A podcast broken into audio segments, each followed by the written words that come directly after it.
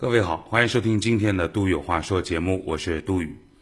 提醒各位，收听节目的同时，请关注我们的微信公众号“杜宇有话说”。呃，镇江交通广播“杜宇有话说”的在线音频节目的首发平台是蜻蜓 FM 和考拉 FM，大家可以随时进行在线的搜索和回听。今天呢，我想跟各位聊个新闻话题，叫做“小学里的厕所革命”。不久前，杭州西湖小学教育集团紫轩小学校区的校长张冠军忍不住在朋友圈内晒起了学校的厕所。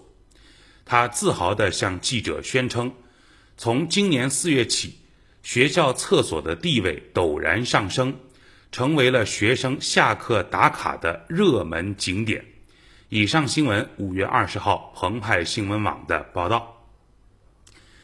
为什么小学的厕所会成为热门的景点？如果各位上网搜一搜图的话，你会发现他们这个小学的厕所的确搞得不错。呃，这个学校的厕所外观被学生们设计成了森林、卡通等主题。另外呢，厕所的功能也得到了一些改造，既美观又实用，大大的提升了上厕所的体验。另外，每个班的学生都要自己去美化他所管理的厕所的环境。每个月呢，学校还会进行厕所的星级的评比。厕所啊，虽然讲起来不太雅，但它其实真的是一个特别特别重要的地方。为什么呢？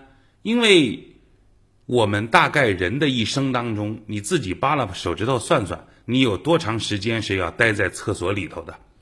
而且现在随着手机的普及，很多人一上厕所拿个手机在那儿刷视频啊、看新闻呐，他上就得上好长时间。所以你要这么算来，我们这代人和厕所打交道的时间会更长，会比前辈们长得多得多得多，对吧？所以你说你人生相当一段时间在某一个固定的地方度过，那这个地方是不是变得很重要？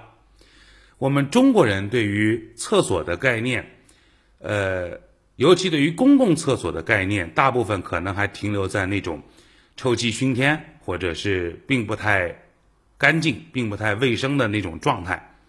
但是随着这两年这个城市建设的提升，再加上城市的居民的素质的提高，厕所呢，我们大概已经变得相对来说比较的整洁和卫生。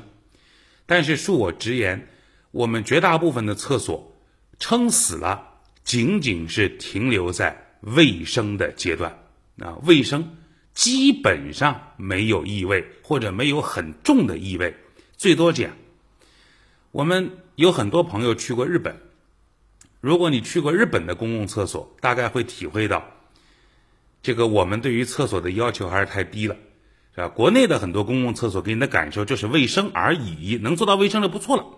但如果你去日本，你感觉到他那边给你带来的如厕体验是什么呢？叫做舒适，啊，舒适的一个上厕所的环境，这个比卫生啊完全又高了一档次，就相当于你们家一木头板凳，哎，我能坐着了，挺舒服，还能翘个二郎腿，和你坐在那种软乎乎的沙发上那种感觉，前者是解决要坐的需求。但后者是带来做的一种美好的、舒适的体验啊！这是日本给很多人的厕所的震撼，所以很多人不是买那个日本的马桶圈嘛？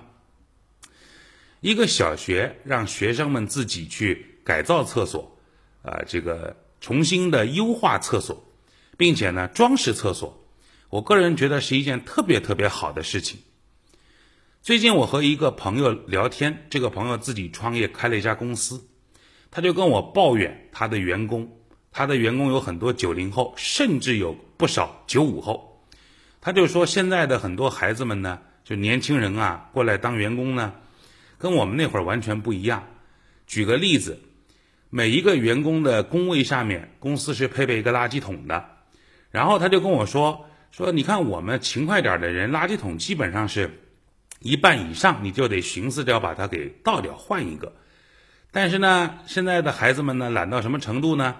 垃圾桶满了，他都不见得会倒。如果你说他呢，他也不倒，他会找个东西把那个垃圾往底下压一压，然后继续。实在不是已经快漫出来了，甚至已经漫出来，他是不会倒那个垃圾的。再比如，那是个小公司，不大，创业型企业，很多时候呢，公司的那个呃洗漱间里面有拖把，也有扫帚，没有一个员工到公司想起来说，哎，我找一个抹布把大家的办公的桌子都擦一擦。把这个不大的公司里的这个地给扫一下，给拖一下，没有一个人会去主动做这件事情。很很多时候，老板实在看不下去了，说：“哎，你把地给扫一下。”一般会有两种反应。第一种反应是我不扫，为什么我不扫？我是来给你当前台的，我是来给你当行政的，我是来给你当这个人力资源的，我又不是来扫地的，我也不是保洁阿姨。所以这老板就特别郁闷，这是第一种情况。第二种情况是，哎，你把这地扫一下，好的，然后他就扫了个地。即便那个拖把就在旁边，他都不会多嘴问一句，或者或者不用问就直接干了。扫完地之后把地拖一遍，没有人有这样的意识，所以这个老板特别郁闷，就说现在的孩子啊，跟我们那个时候就是那种勤快劲儿感这个相比，感觉。完全不在一回事儿，不在一条线上，他都不是不勤快，是懒得令人发指。你你你拿鞭子抽他，他往前走一步，第二步都不会多走，啊，所以这是交流的一个非常真实的一个感受。我们今天有太多太多的学校，有太多太多的家长给孩子们提供了特别优越的物质条件。这种物质条件让他们从来都不需要考虑要不要买菜，买什么菜，菜怎么做成丰盛的晚餐，做完了晚餐之后碗怎么洗。他不用承担一个家庭，不用承担一个集体的任何责任，他只需要做一件事：学习。仅仅就做学习这件事情，还做的半半拉拉，还做的推三阻四。我们有很多科学家，也有很多工程师，不断的在优化学习的方法。我曾经在知乎上看到一个问题，因为现在有很多英语学习的软件，于是就很多人问说：“哎呀，英语学习究竟用什么软件好呢？是应该用那个博数啊，还是应该用多邻国啊？是应该用百词斩呢，还是应该用英语流利说，还是有什么？”如果你市面上找沪江英语，如果你市面上找一找的话，你大概能找到几十种甚至上百种英语学习的软件。于是他们就在那长篇大论，说哪个究竟好一点，哪个究竟差一点，哪个在这方面强一点，哪个在这方面弱一点。可问题是，我们今天身边有多少那种英语极其流利的厉害的人，在他们学英语的那个年代，也许他们只有一本厚厚的词典。一本薄薄的空白笔记本和一支笔，仅此而已。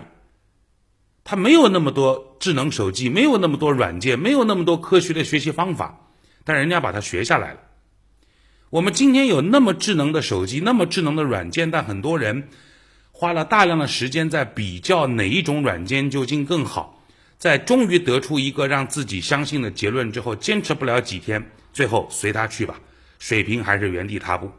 为了培养孩子的各种各样的能力，我们花了数以亿计的资金的投入，多少科学家呕心沥血，是吧？你看现在学习有书本学，是吧？还有跟什么机器人学、在线学、VR 教学、三 D 立体教学。为了让孩子懂那么一点点知识，人类的科学家真的是不遗余力啊。可问题是。不管你用任何办法，不管你用任何高科技，学习最根本的一件事儿，是要下苦功夫，是要坚持，不是吗？我们很多时候为了追求外在的形，而忘记了内在最核心的那个本。我们有各种各样的教育孩子的办法，我们可以请外教，我们可以引入西方的学习的观念，我们可以用最新的美国的、英国孩子的学习办法。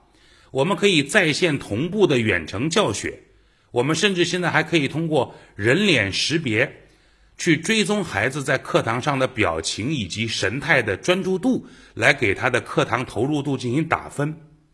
我们有千千万万的高科技教孩子的办法，把孩子培养这个能力，培养那个能力，但我们从来没有想过，也许是不是可以让孩子把我们的厕所打扫干净呢？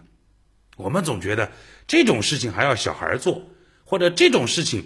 我是我家是要培养人才的，我家是要培养领袖的，我怎么能让孩子做这个？哎，你还别说，也许那种花里胡哨的东西还就真没有这个管用。